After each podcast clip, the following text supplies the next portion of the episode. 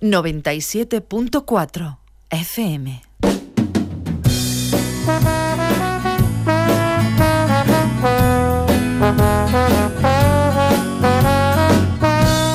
Comienza El arte de vivir con Mercedes Saura.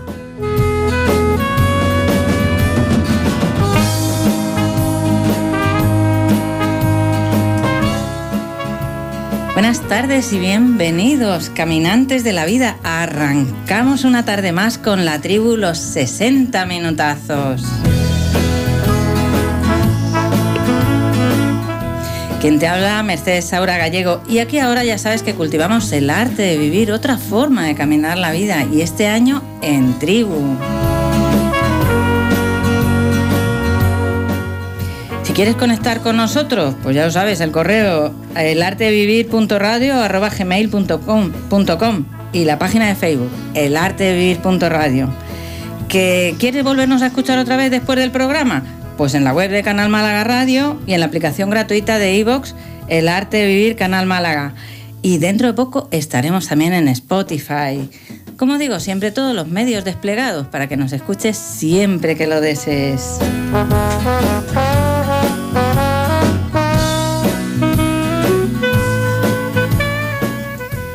Bueno, y esta tarde tenemos dos integrantes nuevos. La semana pasada comentamos que éramos 16 y vamos viniendo poquito a poco. Así que vamos a dar la bienvenida a Daniel, por ejemplo. Hola, ¿qué tal? Muy buenas tardes. Yo soy Daniel y sin lugar a duda a mí me identifica mi actitud frente a la vida, ¿no? La inquietud que tengo por aprender. Y esto lo hago basándome en unos principios, ¿no? Que es intentar ser un poquito mejor cada día, eh, seguir la filosofía de que todo, absolutamente todo suma y mejor hecho que perfecto. Genial, bienvenido. Eh, Paula, cuéntanos tú. Buenas tardes, Rayo Oyente, buenas tardes, tribu. Eh, bueno, pues yo soy Paula, encantada de estar en este nuevo proyecto del arte de vivir y hay pocas cosas que me definan más que la música y las ganas de contar historias y de vivir y exprimir al máximo todo lo que me ponga la vida. Así que aquí estamos. Wow, y como íbamos a hablar de oportunidades, qué bueno eso. Teníamos otro contador de historias, Sergio, otro contador de historias. Y es lo que tiene esta tribu, que tienen un montón de valores. Yo no doy abasto para aprender de todos ellos. Bueno, la semana pasada hablábamos de las primeras impresiones eh, sobre cómo nos influían los prejuicios, los juicios, las creencias, qué sucedía o qué podía suceder si nos dábamos o no la oportunidad de conocer a, a otras personas, ¿no? Y la palabra oportunidad salió de forma repetida a lo largo del programa, igual en la vida personal como en la vida, como en el tema laboral. Y hoy voy a dar paso a Cristina para que nos presente el tema de hoy, que es súper interesante. Cuéntanos, Cris. Bueno, lo primero de todo, buenas tardes a todos. Y nada, pues así es. Cerramos diciendo eh, cuántas cosas nos perdemos por no, darnos, por no aprovechar esas oportunidades, ¿no? Y para hablar de oportunidades es imprescindible hablar del miedo. Pero antes quiero haceros una pregunta. ¿Nos hemos parado a pensar cuál sería la definición de oportunidad o qué es una oportunidad? Una oportunidad es aquella circunstancia, es el momento oportuno, en el contexto idóneo y exacto donde espacio y tiempo se presenta de forma atractiva para conseguir algo. Chicos, ¿qué pensáis? ¿Cómo definiríais oportunidad vosotros? Bueno, yo creo que es el momento antes de tomar esta decisión de ver la parte etimológica, el sentido etimológico. Laura, no, perdón Raquel, ¿nos cuentas? Pues sí, porque la etimología de esta palabra le da todo el sentido. Eh, la palabra oportunidad es del latín oportunitas, eh, formada por op, que significa antes, y portus, que expresa puerto, es decir, delante del puerto. Y hace referencia a las diversas opciones que tenía un, marinero o un navegante al momento de llegar a un puerto seguro y saber aprovecharla porque no se sabe cuánto tiempo le llevará navegando nuevamente. ¿Cómo nos aclaran este tipo de... Volvenos a hacer otra vez la pregunta, Cris. nos hemos parado a pensar cuál sería la definición de oportunidad o qué es oportunidad para vosotros, chicos. dos o tres respuestas rápidas. Laura. Buenas, pues para mí una oportunidad es una posibilidad de que una persona ¿no? realice una acción para conseguir algún tipo de mejora en su vida. Para mí es una ocasión que hace referencia a una, o sea, una ocasión para obtener un provecho o cumplir un objetivo. Yo recojo el guante de Cristina y para mí oportunidad es la capacidad que tú tienes de moldear el espacio y el tiempo para conseguir oportunidades en la vida. Mm, interesante. Luego más adelante os diré yo el significado desde el coaching de la oportunidad. Bueno, a mí me parece interesante estas tres definiciones. ¿Sigues, Cris? Sí. Por otra parte, tenemos el miedo. Miedo. ¿eh? Va ligado muchísimo al tema de las oportunidades porque es la causa o efecto por lo que la oportunidad ocurre o no ocurre. Es el motor esencial que nos mueve o nos paraliza. Sería interesante aprender a gestionar esa emoción básica que es el miedo. Oh, el ¿Qué miedo pensáis? necesitaría tres o cuatro o siete programas solos. Alguna vez me pregunto si me haré especialista en el miedo algún día. Bueno, pues venga, ya hemos respondido que es para nosotros una oportunidad. Eh, ¿Qué pensáis sobre el miedo? ¿Qué pensáis? Antes de entrar en. Luego vamos a volver a las oportunidades, pero vamos a dar una vuelta. El miedo, ¿cómo lo sentís en vuestra vida, Daniel? Mm, Bueno, yo creo que el miedo desde una perspectiva primitiva, ¿no? Eh, el miedo nos, nos preparaba para enfrentarnos a, a un peligro real que venía, ¿no? Es un sentimiento que, que nace de nosotros.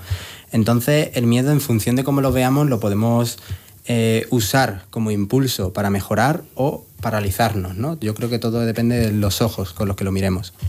A raíz de lo que dice Dani, pienso igual, que el miedo nace en nosotros mismos, eh, parte de las inseguridades que tenemos cada uno de nosotros y está en nosotros el que nos paralice o que nos despierte a afrontar aquello a lo que tenemos miedo, ¿no?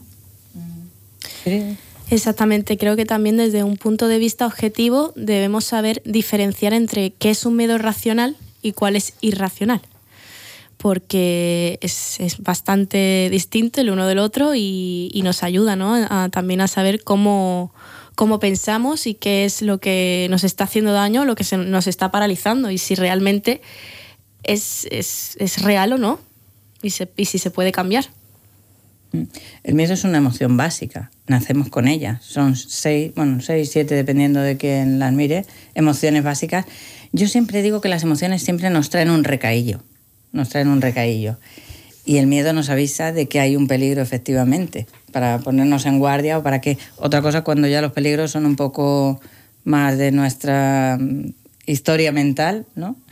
Y mm, hablando de las oportunidades, volviendo de nuevo a las oportunidades, he visto, ayer me pasaron, en el Club de Oratoria me pasaron un vídeo que hablaba sobre, tenemos todos las mismas oportunidades, lo he dejado en la página de Facebook, echarle un ojo luego, todos tenemos las, oportunidades, las mismas oportunidades, ¿qué pensáis? Pero hay gente, por ejemplo, que a lo mejor mm, necesita aportar dinero en su familia, ¿no? O a lo mejor, eh, bueno, pues me puedo ir a estudiar a otra ciudad porque tengo cubierto eso. Igual hay gente de otros países que no tienen esas cosas cubiertas. ¿Cómo lo veis vosotros? Laura. Pues yo pienso que ver, dejando al lado el dinero y todos los bienes materiales que tú puedas tener, es algo, eh, las ganas que tú tengas de, de coger y tomar esa oportunidad, porque tú puedes ver la oportunidad como con una mente abierta y, y te saldrán más oportunidades, depende de la visión que tú tengas ante la vida. Sergio. Yo creo que hay, hay, hay una base que es fundamental. De ahí la frase de eh, dame un, un punto de apoyo y moveré el mundo. Ese punto de apoyo es de donde parten nuestras oportunidades, pero no implica a que tú en un, en un cierto momento te crees un punto de apoyo. Yo creo que las oportunidades hay ciertos eh, elementos que te condicionan a que tengan más o menos, pero eres tú como persona el que tiene que buscar tener las máximas oportunidades que sean posibles en, en el entorno que tienes. Ujú. Sí. Exactamente, las oportunidades, dependiendo de, de la persona, la circunstancia, el contexto, toda la cultura, vas a tener unas oportunidades u otras, pero las oportunidades van a seguir estando ahí. Es cuestión de la persona el querer atraparlas o dejarlas pasar. Y ahí entra el tema de la actitud, del que ha hablado, del que ha hablado Laura. La actitud es un elemento clave para, bueno, junto con el no tener miedo, para poder echarnos para adelante y decir, voy a por ello. Dani. Efectivamente, al final es lo que se dice, ¿no? Que el, el tren siempre, siempre está pasando. Nosotros decidimos si entramos en, en un tren o esperamos al siguiente, porque al final nuestro tiempo es finito, ¿no? No podemos, no podemos coger todo lo que, lo que queramos. Tenemos que valorar eh, qué nos aporta esa oportunidad y cuál va a ser su coste, ¿no? Las consecuencias que tiene de adquirir ese, esa oportunidad o no. Generalmente las oportunidades siempre nos van a abrir puertas a mayor desarrollo personal y efectivamente eh, yo creo que aquí gana la palabra actitud ante esas oportunidades que nos presente la vida, aunque es una realidad que dependiendo, como ha dicho Cris, del contexto, de incluso donde Del- vivas, del y país del donde país, na- nacemos. del país, de la sociedad, la cultura, eh, pues bueno, van a ser más o menos las que se nos presenten. A mí eso me lleva al agradecimiento, de tomar conciencia de, ¿no? como comentábamos antes con Dani, al agradecimiento y reconocimiento de cuál es mi situación independientemente de... Os voy a decir, la, la mirada que tenemos desde el coaching sobre las oportunidades, decimos que es un estado mental. Eh, si tú interpretas que, eh, que, lo que está sucediendo te abre puertas, para ti será una oportunidad. Si las cierra, pues efectivamente no será. Y puede darse el caso de que a una persona un hecho lo considere una oportunidad y otra persona el mismo hecho no lo considere oportunidad. Incluso que a nosotros mismos, que hoy consideremos esto una oportunidad y en otro momento histórico de nuestra vida no lo vemos ya como, como oportunidad. Y ahora yo me pregunto, ¿cambia en algo esto o, o sigue, o sigue igual el tema? Porque a mí esto me conecta con lo que estabais diciendo, con la actitud, con el transformar los momentos. Yo, yo creo que ha cambiado mucho el paradigma de las oportunidades. Hoy día tenemos herramientas que nos acercan mucho más a lo que queremos y buscamos. Tenemos internet, que hoy día el que quiere aprender algo y quiere esforzarse, solo tiene que coger un ordenador, internet y aprender. Y es aquí cuando la gente se autodescubre, cuando tiene tanto abanico donde poder formarse, donde empieza a encontrar las oportunidades. Y más cuando, por ejemplo, las grandes compañías están captando a sus nuevos empleados, no por sus conocimientos en cuanto a títulos, sino por cómo son como personas y los conocimientos que tienen de por sí. Sí, es verdad eso. Luego vamos a hablar de, de ese tema y voy a poner el ejemplo de una persona un poquito más adelante Sí. que define perfectamente lo que tú has dicho. Así que estad atentos, chicos. Cuéntanos, Dani. Por si alguno de los oyentes no, no lo conoce, lo que ha dicho Sergio se llaman las habilidades blandas, ¿no? La, es la parte que, que buscan ahora los, los empresarios, aparte de tus actitudes técnicas. Ujú. Que ya estaba, ya era hora también, ¿no? De que además de el título se viera a la persona que llevaba el título, que muchas veces se nos olvidaba. Tengo un pequeñito cuento muy rápido, que a mí me encantan los cuentos y los poemas, mucho. Era un fabricante de zapatos de Elche que tenía dos hijos y el hombre ya por la edad se quería jubilar. Por lo tanto, eh, quería tantear a ver a cuál de los dos hijos le pasaba el negocio y entonces envió a los dos hijos a una mm, tierra en África que estaba bastante, bastante remota y retirada. Al cabo de unos días vuelve el primer hijo y dice, papá, olvídate, allí no tenemos nada que hacer porque todo el mundo va descalzo. Y a los pocos días, el padre se guarda esa, esa opinión del hijo y a los pocos días vuelve el segundo hijo y entonces le dice, papá, empieza a comprar materia prima y vamos a fabricar zapatos como locos, que esta gente ninguno lleva zapatos. Y esta es el, el- la historia. Dos hermanos en la misma situación, uno no veía ninguna posibilidad y otro veía todas las posibilidades del mundo. Yo creo que estaba claro quién heredaba, ¿no? Bueno, digo yo. Sí, si queríamos seguir con el negocio. Bueno, continuamos con el tema. ¿Qué sabéis más acerca del miedo? ¿Cómo conectamos las oportunidades y el miedo? ¿Cómo conectan en nuestra vida? ¿O, o qué, cuánto sabéis del miedo? Contadme. Contar, contarlo a los oyentes. Pues Todos a la vez, ¿no? Que si no, no sé. Sergio. Pues mira, para mí el miedo eh, lo tengo muy asimilado a mi forma de vivir. Para mí el miedo es como un contador Jaeger, de esos de, de las cosas nucleares, ¿no? Tú vas caminando por la vida con tu contador Jaeger y eso te va avisando, ¿no? Cuando, cuando el peligro se va poniendo más fuerte, eso te, te avisa, ¿no? Te da el aviso, incluso cuando ya llegas a un nivel alto de miedo, eh, tú lo notas. Pero es ahí cuando tú, eh, tú sigues caminando y superas, sabes que si superas ese, ese momento te vas a sentir reforzado porque has superado tu miedo, sigues caminando y a raíz de ahí eh, sales de tu zona de confort, ¿no? Si tú tienes mucho miedo y el contador te dice que no salgas porque fuera está la cosa muy mala, tú no sales, pero tienes que aprender a que eso te está avisando, pero solo te avisa. Tú tienes que ser capaz de transgredir ese miedo, ¿no? Así que yo lo tengo personalmente muy asimilado a, a mi vida, ¿no? ¿Qué? Yo creo que las personas vivimos instantes de miedo a diario, constantemente, y además sin darnos cuenta de ello. Pueden ser incluso milésimas de segundos, pero la emoción siempre está latente ahí. Eh, solo la percibimos y somos mm, conscientes de ello cuando es más fuerte de lo habitual, como ha dicho Sergio. Cuando empieza a pitar muchísimo, eh, decimos, uy, para, porque creo que estoy haciendo algo mal o va a suceder algo mal próximamente. Entonces, tenemos que, que tomar esa conciencia de decir, voy a intentar ser un poco, voy a, voy, a ser, voy a estar más atento hoy, voy a analizar más cada situación para ver qué cosas, qué pequeños detalles se me pasan por la mente y te erizan un poquito los pelos, ¿no? Del cuerpo, porque a veces incluso, no sé, hablar con un vecino nuevo, la cosa más, la cosa, la cosa, la mayor tontería que pueda haber nos puede provocar unos instantes de miedo. Y dices, ¿y por qué? Pues voy a conocer a esta persona, a ver qué me cuenta, quién es, qué hace, a qué se dedica. En vez de paralizarnos, vamos a decir, pues venga, voy a superarlo. Incluso, no sé, luego conocer a una persona maravillosa. Seguro, seguro que sí. Sobre eso tenemos a- a una experiencia que ahora nos la cuentan. Cuéntanos. A mí me viene a la cabeza el vamos a enfrentarnos al miedo, tenerle miedo al miedo. Es decir, eh, yo creo que todos tenemos miedo porque partimos de la raíz de que vamos a fracasar. Vamos a salir de nuestra zona de confort, algo malo va a pasar. Y pienso que la baja autoestima es bastante creadora del miedo en las personas porque nos sentimos insuficientes y ligado a las oportunidades llegamos a perder muchísimas oportunidades. Por eso que vuel- vuelve a salir el tema de la actitud.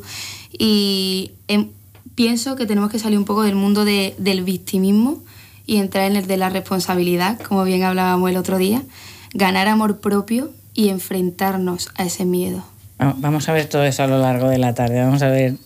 No, no, no nos vayamos adelantando. Vamos a ir despacito, que has Perdón, dicho un perdón, montón de perdón, cosas perdón. muy. Bueno, yo voy a coger el relevo de mis compañeros y a mí me está pasando una cosa últimamente que es como yo uso el miedo, ¿no? Que ahora mismo lo uso como, como motor.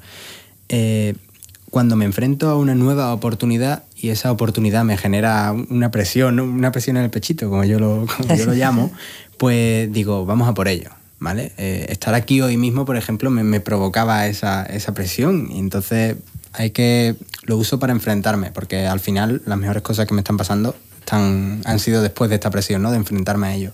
Entonces, sin lugar a dudas, lo uso como motor para avanzar. Gracias. Laura.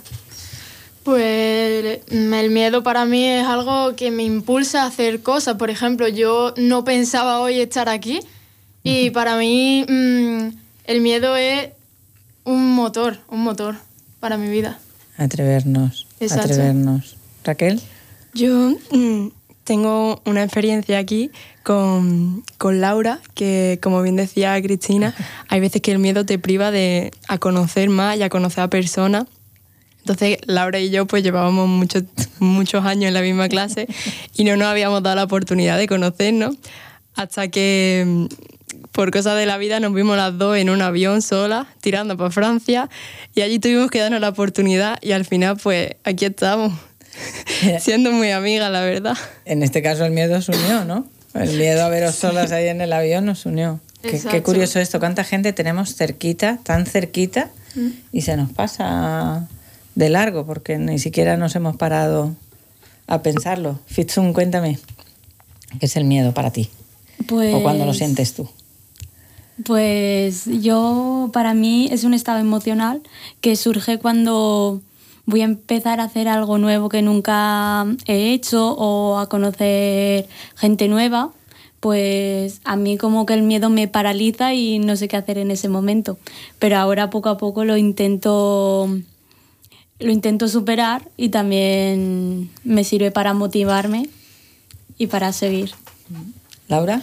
Sí, es que yo creo que el miedo es algo que, que, no podemos controlar en sí. Yo creo que lo único que podemos hacer es enfrentarlo, porque si no nos va a vencer él a nosotros. Entonces, lo único que si tienes una situación de miedo, que tú digas no voy a poder hacerlo, lo que tienes que hacer es enfrentarlo, porque seguro que saldrá todo genial. Fíjate, dentro de poco, a finales de en noviembre, el tercer martes de noviembre, doy una conferencia sobre el lenguaje y la importancia del lenguaje. Cuando hablamos de controlar, yo siempre invito a buscar una palabra que sea gestionar, porque en el control estoy haciendo fuerza para entender algo o para que algo sea como yo quiero. En gestionar, pues aprendo cómo lo voy haciendo. Y en lugar de, de enfrentar, que me vuelve a colocar como en un terreno de lucha o de tal, afrontar. Y el afrontar lleva esa valentía implícita, ¿no? De atreverme a hacer algo, a mirar algo desde, desde ahí. Y el otro día tuvimos una sesión de oratoria un tanto especial con los participantes de la tribu, que fue un ejemplo importante, ¿no? De, pues de lo que era el miedo. Que yo os preguntaba qué es lo que me daba miedo en ese momento. Es importante saber a cada momento qué es lo que me está dando miedo ahora, que no me permite, por ejemplo, como antes decía Daniel, venir por primera vez aquí, ¿no? O Paula ponía un poquito de nervios o, de, o demás.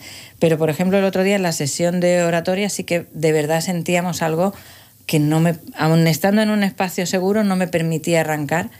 Y yo os preguntaba, ¿qué me da miedo en ese momento? ¿Mm? ¿Qué, Laura, Raquel?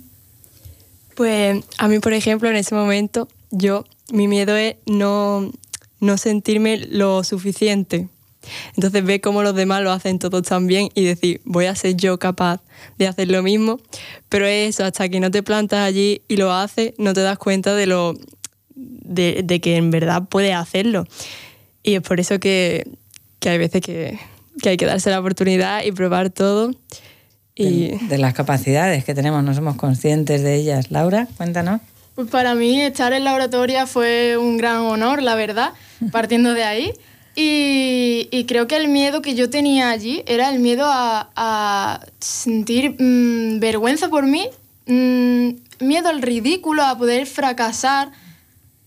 Yo creo que es un miedo que todos tenemos en general y sí. que poco a poco podremos ir venciéndolo. Pero aún así, aún siendo un espacio seguro, todavía nosotros tenemos ese miedo. Fíjate, el, lo del miedo al ridículo, por ejemplo, aquí en España los españoles nos da mucha vergüenza eh, hablar, en, hablar en otro idioma por miedo al ridículo. Fíjate si nos perdemos sí. cosas con eso, Chris. Eh, es cierto que la mayoría de las personas lo que sentimos es miedo al fracaso, miedo al ridículo, miedo a ser juzgado, evaluado, pero sí que es verdad que yo, por ejemplo, mi mayor miedo es no estar a la altura de mis capacidades, de las capacidades que yo creo o considero tener. Entonces, esa autoexigencia a veces también es, es tanto positiva como negativa y a mí me sucede mucho que a veces me exijo demasiado, incluso a diario con todas las actividades que tengo, trabajos, digo, no puedo, pero me exijo y me exijo y a veces es, es necesario tener miedo a, por ejemplo, una ponerse mala. Yo vengo hoy al estudio y estoy un poquito tocada el fin de semana y la verdad que, que dije, ahora ir a la radio con esta voz, no quiero, a ver, voy a ver, a, a lo mejor toso aquí delante de todo el mundo, o estornudo. Seguramente nuestros oyentes más de tres estén, estén hoy igual que tú. Y te vienen todas esas cosas a la cabeza, ¿no? Y, y dices, bueno, Cristina, relájate y ya está, y, y, y para adelante. Pero sobre todo a veces hay que darse un tiempo a uno mismo, reflexionar y ya está. Y eso, esto que dices de la exigencia, para mí fue palabra mágica, que la dijiste tú el otro día, Daniel, suficiente. O sea, para mí esa palabra fue, la, la escribiría con letras enormes, porque mm, tampoco es necesario permanentemente dar el 100%. Eh, a lo mejor en un 80% también estamos bien y estamos dando lo mejor que, lo mejor que tenemos. Como ha dicho antes, no es, no es, no es buscar la perfección, sino el que esté hecho, realizado. Claro. Ya está. Entonces, con eso nos tenemos que quedar. Yo siempre digo, hacer con lo que tengo lo mejor que puedo. Uh -huh. es una... Cuéntanos, sí. Daniel. Yo creo que para todo hay una mínima dosis efectiva, ¿no? Y ahí es donde tenemos que, que atacar, buscar cuál es la mínima dosis efectiva para que, para que funcione y a partir de ahí, pues seguir trabajando si ponemos. Y sobre todo con la exigencia humanizarnos, ¿no? Que, que parece que tenemos que ser que aquí super hombres o super mujeres cuando todo el mundo tose, todo el mundo, todo el mundo estornuda o todo el mundo se pone malo, ¿no? Entonces, bueno, humanizarnos un poquito y entender que a todo el mundo le ocurre. Totalmente. Sergio. Y en esa, ah. A Cris. No, que en esas situaciones, ¿qué puedo hacer con ese miedo? Para detenerlo. Pararlo ahí y decir, hasta aquí. ¿De dónde viene? Yo, yo cogería, me- a mí me gusta mucho hablar de la actitud de, de ser un pato. No, no, y, y os lo comento. eh, hoy día, si lo, si lo llamamos a las oportunidades, hay que ser un pato en la vida, porque el, digo, el pato, el pato no es el que mejor nada, pero va por el agua. No es el que mejor va por tierra, pero va por tierra. Y no es el que mejor vuela, pero sabe volar.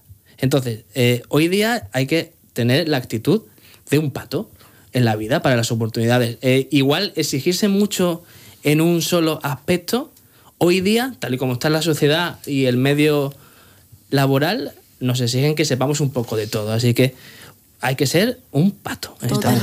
Me lo, me lo quedo, me lo quedo. viene muy, viene muy bien. No lo, había, no lo había escuchado nunca. Y siendo patos y patitos, ¿qué haríais si no tuvierais ningún miedo? Wow, esa es la pregunta mágica. Eh, Eh, Paula. Cuando me puse a pensar a qué le tengo yo miedo, eh, yo es que soy una persona, como aquí decimos en Málaga, muy echa pa'lante. A mí hay pocas cosas que me paren porque yo ni tengo sentido del ridículo, ni siempre que puedo algo, eh, lo hago. Y muchas veces a lo mejor debería pensarme las cosas tres veces, dos a veces, tres debería. Y, y me di cuenta que a mí lo que me da más miedo no es algo que esté, o sea, está en mí, porque el miedo está en mí, pero no va sobre mí, va sobre mi alrededor y es perder a la gente que, que me llena, que quiero, mi gente, mi alrededor. De verdad me di cuenta que ese es mi mayor miedo, por lo, que por lo tanto mi miedo me define mucho como persona, porque es una, es una me define mucho el, el rodearme de mi gente y el que me llene tanto, es si- algo muy Paula. Y como decía Cris, si no tuvieras ese miedo, ¿qué harías? De verdad que es que creo que si no lo tuviese, dejaría de ser yo. Bueno, no lo sé. Si no lo tuviese, quizá yo creo que sería más segura o pensaría menos las cosas, sería menos reflexiva. Es interesante, es interesante. Yo creo que lo que te mueve es la empatía. Puede ser. Puede ser. Por eso. Eh, Dani. Bueno, sí. Eh, bueno, yo sin lugar a dudas lo que haría sería saltar en paracaídas, ¿vale? Porque yo tengo un vértigo horrible al, al, mi- a- al vértigo y sin lugar a dudas eso lo, lo haría del tirón. Y luego yo creo que seguiría, seguiría igual que ahora, porque tal y como yo me, como os he dicho antes, yo me muevo por, por qué siento miedo, por lo que siento miedo y por lo que no, ¿no? Entonces seguiría echándome para adelante y a seguir haciendo esas cosas. Qué interesante. Yo tengo un, ver- un vértigo que me muero. Y me he comprado un piso, que quinta altura, y ahora me da vértigo tender la ropa. Si o no sea que- entrenas. Pichón, cuéntanos. Pues yo, si no tuviera miedo, pues yo creo que sería yo misma. O sea que me daría menos vergüenza hacer todas las cosas.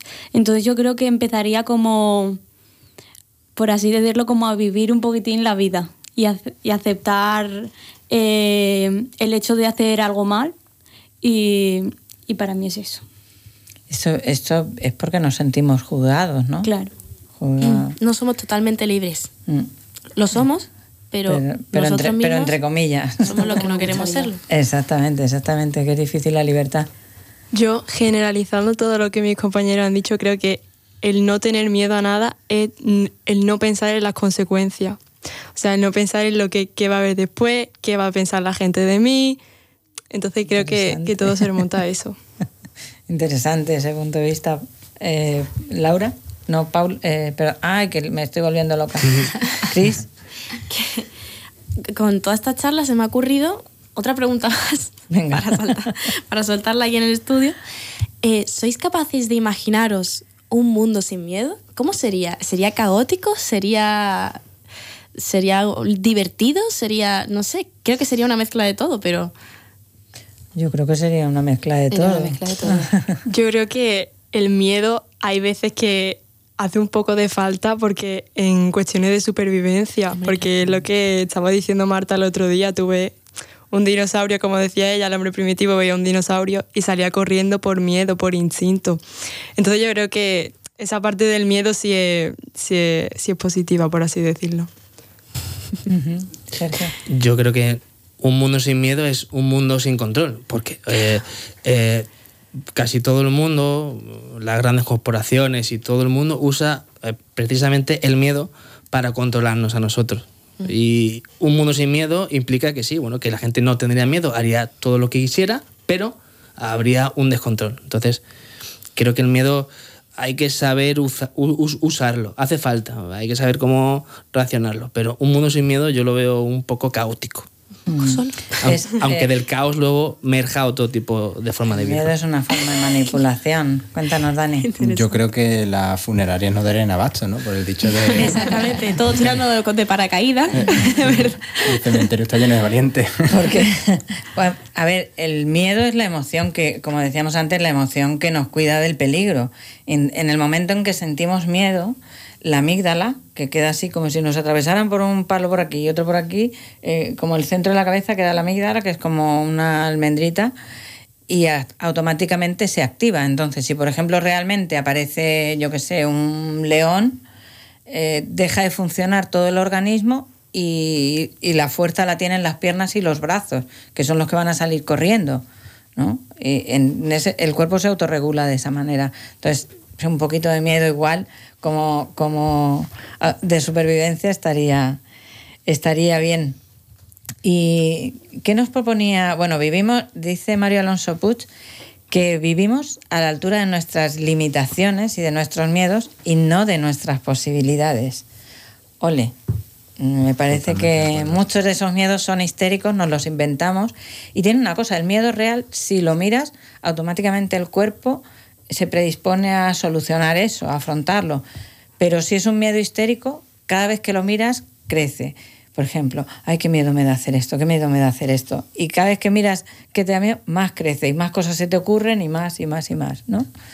Que es interesante esto. Dani, cuéntanos. Sí, yo ahí muchas veces hago, cuando me, enfrento ante una situación que me da miedo, ¿no? Eh, evidentemente cuando ese miedo está provocado por algo ficticio, ¿no? De mi mente, yo me planteo y me pregunto, ¿vale? ¿Qué es lo peor que podría pasar cuando, si hago esto, ¿no?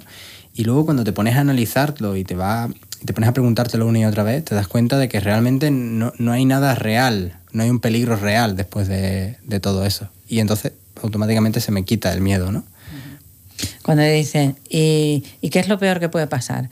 Pues que me quede en la indigencia. Y peor que eso, pues que tenga que vivir en la calle. Y peor que eso, y peor que eso, y así seguiríamos. Y eso nunca va a suceder porque la mente tiene una capacidad de crear impresionante. ¿Os acordáis qué decía Marta el día que tuvimos la reunión que nos proponía...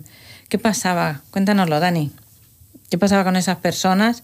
Vale, pues mm, Marta lo que nos comentaba es qué ocurre con las personas que, dicen que no hay suficientes oportunidades, ¿no? Las que tienen ellas sus limitaciones y dicen, por ejemplo, es que el trabajo está muy mal, a, dónde vas, ¿no? Que, aquí como en casa no, no se está en ningún lado.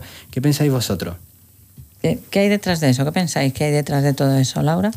Yo creo que detrás hay mucha inseguridad y mucho miedo, falta de valentía eh, y también limitaciones. Eh, es verdad que el trabajo está mal últimamente, pero siempre que tú lo enfrentes con una actitud positiva y una mentalidad abierta de decir, quiero encontrar un trabajo, voy a encontrar un trabajo, pues al final acaba, acabas encontrando la oportunidad que, que, tú querías. Porque a veces también las oportunidades que se nos ofrecen no son también las que queremos, las que nos vienen bien. O sea, hay oportunidades, pero no es la que queremos. Entonces yo creo que hay que verlo con otra mentalidad. Y nos pensamos que no es la nuestra por eso. Como dice Laura, eh, al final nosotros queremos recibir una oportunidad, pero que no nos tengamos que mover mucho. Es decir, que no tengamos que salir demasiado de nuestra zona de confort.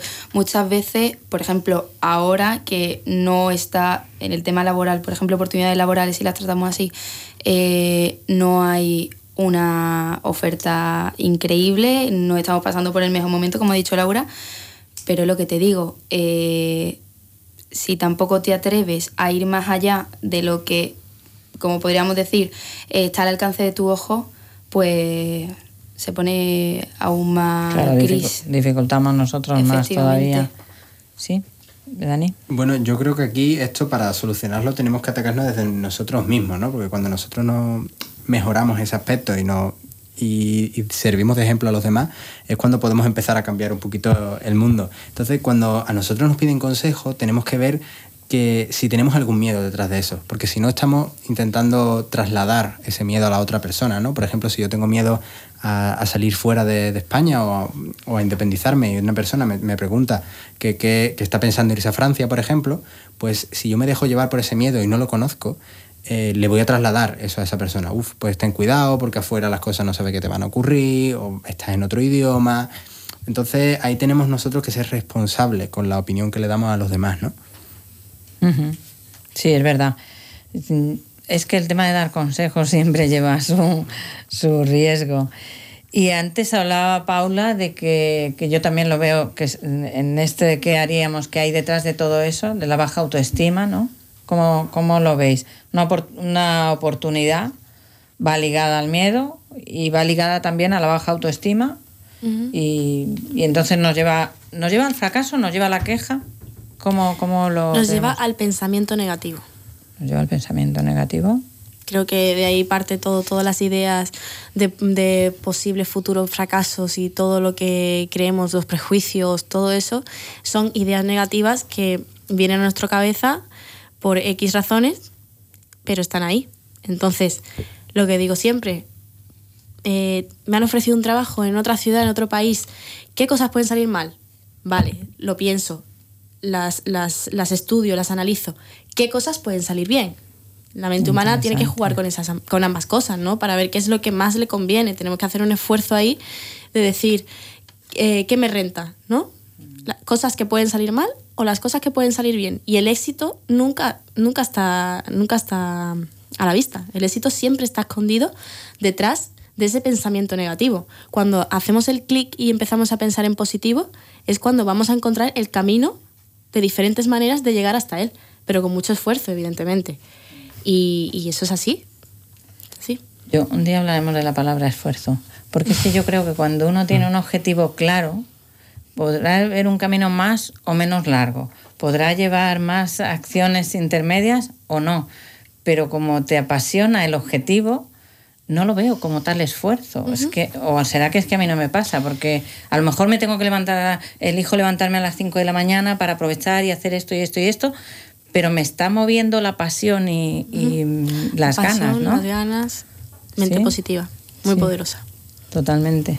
Sergio, ¿qué nos cuentas? Yo eh, escapaba de la gente que, que viene a infundirte miedo, o a la gente que es muy pesimista. Yo, yo creo que esas personas son, son personas que han perdido frente al miedo y como no son capaces de superar esos miedos, lo que buscan es infundir ese mismo miedo a la gente que les rodea. ¿no? Son personas para mí que son muy grises. Yo prefiero gente que sea o blanco o negro, pero que sea gris. ¿no? Si, si tú me dices que tú no tú eres incapaz de enfrentarte a, tus miedos, no vengas a, a extenderme eso a mí como un virus, porque no, no, eh, yo te, te pongo la barrera, ¿no? Daniel. Luego también está nosotros qué hacemos con, con- con esas opiniones de los, de los demás, ¿no? Nosotros podemos elegir eh, qué importancia le damos a, a esas personas o a esa opinión. Poner límites. Eh, Fitzun, ¿cómo lo ves tú? Pues eh, que, sí- que, el- que con la baja autoestima es verdad que sí, que tenemos más miedo y rechazamos todas esas oportunidades que podemos eh, llegar a tener. Y, el otro día leí una frase que decía, las segundas oportunidades tienen poca paciencia y mucha memoria. ¿Os acordáis? ¿Y a qué nos llevaba, nos llevaba esto? Decíamos cuando, cuando la fastidiábamos, pa- vamos a, vamos a, a usar un lenguaje correcto aquí en la radio, eh, cuando la fastidiábamos, y nos, algo hacíamos mal o tal, y nos recreábamos en, oye, esto me ha salido mal, qué miedo, qué tal, ¿no? Exactamente, pueden pasar dos cosas. A, rechazar la misma oportunidad, porque dices, he fracasado, volveré a hacerlo, mente negativa. B, voy a volver a probar, a ver si me sale bien, aprendiendo de los errores previos que he cometido anteriormente. Importante eso. ahora. Y, si a la Ya. se- y si a- vamos a suponer que a la segunda sale bien. Sí, y yo tengo un caso de estos. Ah, Cuando se presenta la tercera, ¿cuál de los dos va a primar? ¿El primero que salió mal o el último que me salió bien? ¿Qué, ¿Cómo se me mueven las tripas? Eh, el, Paula? Sin duda alguna, sin duda alguna la, la mente humana siempre eh, le da mucha más importancia a todo aquello que ha hecho mal que a las tres cosas bien, que a lo mejor le han podido aportar muchísimas cosas, pero no las tiene tan en cuenta como aquellas veces en las que falló o le hicieron fallar. Porque al final los errores prevalecen muchas veces nosotros mismos más que los éxitos, como digo. Así que lo, supongo que porque cuando fracasamos da lugar a muchas sensaciones de frustración, de tristeza, de, tristeza, de inseguridad, eh, rompemos muchas expectativas nosotros mismos y, y creamos como una pared a no volver a, para no volver a confiar en eso que acabamos de hacer. Dani. Mm, Bueno, yo creo que ahí directamente nosotros tenemos que... Sí, sí, sí. Uy, perdóname, ¿va- ¿ibas a decir tú algo? me he quedado bloqueado, perdona. No pasa, no nada. pasa nada. Que Yo me quedo muchas veces en blanco. Sí, no te preocupes. Quería recordar una cosa que dije en el programa anterior, que el cerebro humano eh, constantemente busca el placer y rechaza el dolor. Claro, es, nos movemos son- por eso. exactamente. Entonces, cosas negativas que nos han podido pasar es lo primero que va a saltar en nuestra mente para protegernos y no sufrir daños. Exactamente. ¿Qué queremos? Cosas buenas, positivas. Entonces, sí que es verdad que cuando cogemos una oportunidad y decimos, bueno, vamos a hacer, ser cabezones y voy a intentar aprobar otra vez a ver si me sale, y luego te sale. Ahí entra en juego otra cosa también, la satisfacción. No es lo mismo una satisfacción en un, en un- en- después de una segunda jugada, ¿no? después de haber vuelto a coger esa misma oportunidad por segunda vez de haber triunfado, haber, haber sido exitosa, que la satisfacción de a la primera la consigo. ¿Por qué? Porque el orgullo propio nace, crece el amor propio de una manera bestial y, y nos volvemos ¡guau! Nos volvemos sencillamente fantásticos y maravillosos. Daniel, ahora te voy a pedir que me cuentes la historia esa que me contaste el otro día. Daniel, cuéntanos. Sí, ahí sí, ahora sí me, ha- me he acordado. Que, que al final el cerebro es entrenable, ¿no? Entonces mm, el cerebro se va a centrar en aquello que nosotros le demos más importancia. Si por ejemplo al principio nos centramos más en los fracasos, pues evidentemente le vamos a dar más importancia a esos fracasos. Pero si poquito a poco le empezamos a dar importancia eh, a los aciertos, pues empezarán a primar más los aciertos. Por supuesto aprendiendo de los fracasos, ¿no? No hay que, no hay que dejarlos como tal. Yo cuando la gente, cuando sale algo mal, le digo, mm, analiza, es decir, concreta, esto me ha salido mal. Me ha salido mal al subir el escalón, me ha salido mal al escribir. Concreta para saber qué es lo que te ha salido mal y por el contrario, si algo te ha salido bien, también también concreta para que sepas qué es lo que, qué es lo que has aprendido. Vamos a pasar en un momentito a- al espacio de entrenarte, pero antes cuéntanos la historia, Chris, de, de quién era, del De Mark Randolph. eh, Es el cofundador, junto Sí. con Reed Hastings, de, de la plataforma de contenido audiovisual de Netflix. Eso es a lo que estamos tan enganchados últimamente todos. Pues nada, quería empezar con una frase suya que dice, emprender requiere probar, asumir riesgos y equivocarte. Ole, ahí está eso. Si no, no triunfas. Y sigue con, cualquiera puede ser emprendedor si no tiene miedo a tomar riesgos. Debes probar cosas, ver qué funciona y moverte en esa dirección. Lo compara con estar en una habitación oscura, en la que vas andando y tocando cosas a ciegas hasta que encuentras lo que buscas.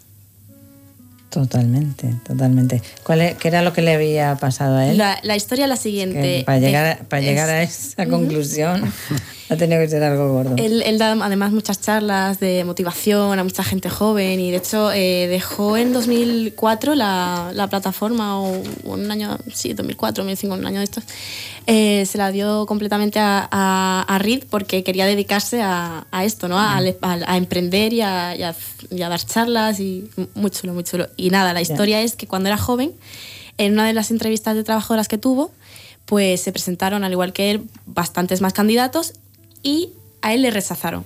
Entonces él dijo, ¿por qué me han rechazado? ¿Qué han visto en mí que no les gusta para que me digan que no? Sí, yo creo que he estado preparado para venir a la entrevista y creo que haberlo hecho bien. Total, que les escribí una carta diciéndoles qué podía mejorar, qué cosas había hecho mal, qué es lo que buscan una persona, qué perfil de persona necesitan en la empresa, acorde a las necesidades que tengan. Entonces le respondieron de vuelta le- diciéndole, esto es lo que buscábamos. Rechazamos a todos los que os presentasteis, pero tú eres el único que ha insistido en conseguirlo. que ha probado y, eh, para saber cuál era. Exactamente. Qué bueno, me encanta esa historia, no la conocía, no la conocía. No, y eh, claro, cuando nos preguntan esto de qué hay que hacer, tenemos un minutillo nada más, eh, para aprender a cambiar esto, a elegir, para que me elijan a mí, eh, en coaching decimos qué oferta soy yo para el mundo. Olé, qué oferta soy yo para el mundo. Ahí os lo, os lo dejo. Bueno, se nos quedan cosas en el tintero como la perseverancia, la actitud sí que ha salido, la ilusión, la motivación, pero la motivación como que viene de dentro. O sea que tenemos un motivo, como decía antes, más que suficiente para, para arrancar. En las cuatro leyes de la espiritualidad de Manel Fuentes eh, son, las voy a, simplemente las nombro así. Las oportunidades siempre están ahí. Como pensábamos que decíamos que era una opción de la mente nuestra, siempre están ahí. Tienen fecha de caducidad. ¿Te acuerdas, Cristina, que hablábamos de relacionar oportunidades y tiempo? Eh, si no las aprovechas tú, las va a aprovechar otro. Eso está más claro. Y ante la duda, está claro. Atrévete, siempre, ¿no? Contadme. Eh, Manel Reyes. Sí, sí, es de Manel Reyes el libro. Bueno, vamos a pasar rápidamente ya a nuestro espacio. Esta sintonía me encanta. A nuestro espacio Entrenarte.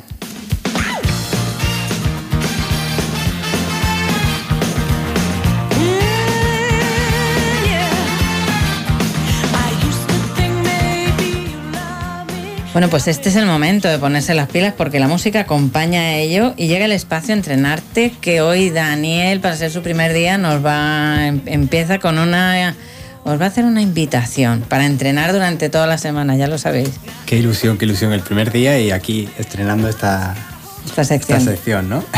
bueno, yo os voy a proponer eh, un breve ejercicio que solo os va a llevar cinco minutos. Vamos a hacerlo por la mañana y por la noche, ¿vale? Si alguien tiene, quiere más información, se llama The Five Minute Journal. ¿Y qué vamos a hacer? Cuando nos levantemos, vamos a escribir en un cuaderno eh, por qué estamos agradecidos. Vamos, vamos a empezar el día con agradecimientos. Luego vamos a decir qué podría hacer que mi día vaya genial, para que mi día sea bueno. Y por último, vamos a hacernos algunas afirmaciones, ¿no? Porque al final el cerebro se cree lo que nos decimos.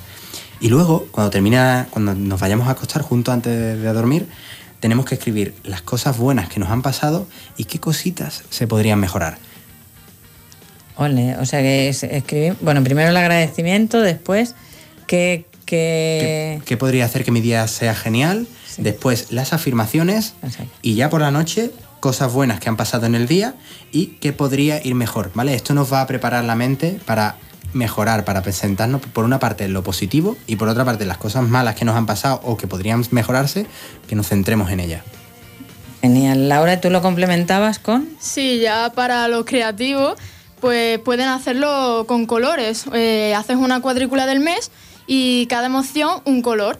Y entonces cada día pones la emoción que prevalece, en el día, claro. Y así de un solo vistazo eh, sabemos el estado emocional que predomina en nuestras vidas. Ole, qué bueno. El mood tracker para los más bilingües. Bueno, aquí está, lo que la dinámica que ha dicho Daniel era cinco minutos. Sí, ¿no? el cuaderno de cinco el minutos, cuaderno ¿no? de El cinco diario. minutos. Sí, es sí, que sí, sí. Yo soy más de español, ¿para qué nos vamos a engañar?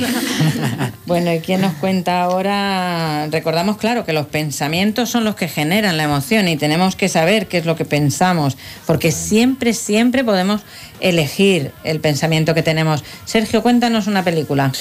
Pues para hoy vamos a recomendar En busca de la felicidad del director Gabriel Muchino. Es del 2006 y es una película que pues, es bastante conocida.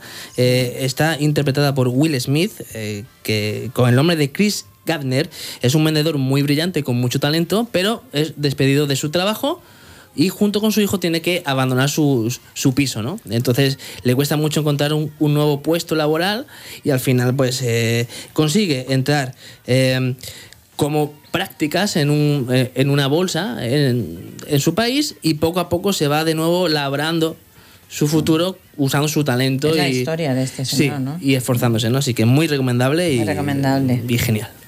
Laura, cuéntanos tú un libro. Pues mira, yo recomiendo el libro que se llama La librería de las oportunidades de Anjali Barnelle.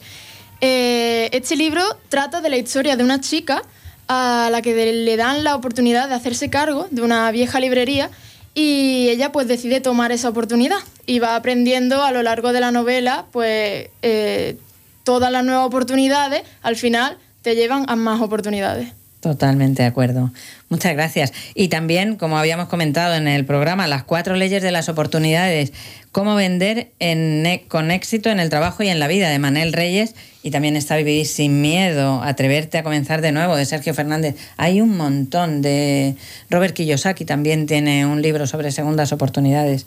Hay un montón y se nos han volado ya los 60 minutazos, yo no me lo puedo creer. Yo no me lo puedo creer. Vuela, vuela, el tiempo en la radio vuela. Vuela totalmente.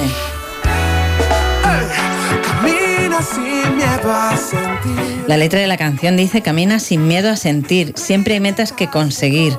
Nada te consuela porque hay algo que necesitas saber. Hemos puesto la letra en Facebook porque me parece muy interesante sobre este tema. Hay algo fuera de ti que si tú lo quieres lo puedes coger. Bueno, y así seguiríamos todo el tiempo porque es es genial. Se nos quedan un montón de cosas en el tintero, entre otras el terreno laboral, que el próximo día lo podemos hablar, las oportunidades en el terreno laboral con Carlos y una ronda rápida de, me da igual si es de las oportunidades, del miedo, de cómo está hoy, de esta oportunidad. Cuéntanos, Cristina, empieza. Eh, pues nada, quería decir que recordéis que el éxito está escondido y que para llegar hasta él tenéis que poner mucho esfuerzo. Genial. Eh, Raquel. Yo simplemente diría una palabra que es atrévete. Ole, una palabra pero con tarea. Eh, Laura. Yo me quedo con la frase de que a medida que las oportunidades se van aprovechando, van surgiendo nuevas oportunidades. Totalmente de acuerdo con eso también, Fitsun. Yo que si quieres puedes y, y que adelante. Nos sorprendería saber de lo que somos capaces. Dani. Yo diría que no esperéis a estar motivados para hacer algo. Eh, tened un motivo, actuad y luego los resultados os van a dar esa motivación. Totalmente de acuerdo con eso. Paula. Yo me despido diciendo que con amor propio nunca hay miedo lo suficientemente grande. con valentía y osadía, ahí está. Gracias, eh, Sergio. No tengas miedo hasta la última oportunidad. Hasta la última oportunidad. Eso, bueno, esa es trampa porque hay eh, infinitas eh, oportunidades. claro, claro. Ahí, ahí como, cogemos, ¿eh? ¿cómo cogemos eso. Bueno, yo me voy a quedar hoy con las oportunidades que nos damos cada día, con conciencia así, en el poquito a poco de cada día, por la mañana, por la tarde, para ir tomando nota, como decía Dani, de cómo estamos, que nos, si tenemos la intención en la oportunidad, salen como setas debajo, como setas en un día de lluvia. Bien, pues como siempre, muchísimas gracias por estar cada tarde ahí mm, eh, acompañándonos. José Javier Vacas en sonido, Antonio Ismael en producción, a nuestra tribu de jóvenes. Hoy tenemos siete en el estudio. A la ley de Flavia y su sintonía Little Town. Y en la dirección y producción y presentación, una servidora, Mercedes Saura Gallego, coach personal y corporal. Y ahora sí que cambió definitivamente la frase. Tu destino final, el éxito. Y yo te acompaño con gusto. Hasta la próxima semana.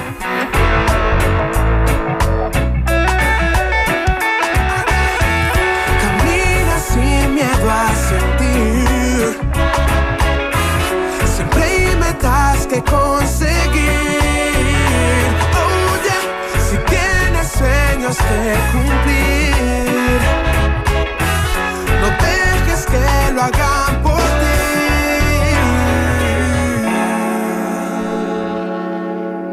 En Canal Málaga Radio estamos por ti.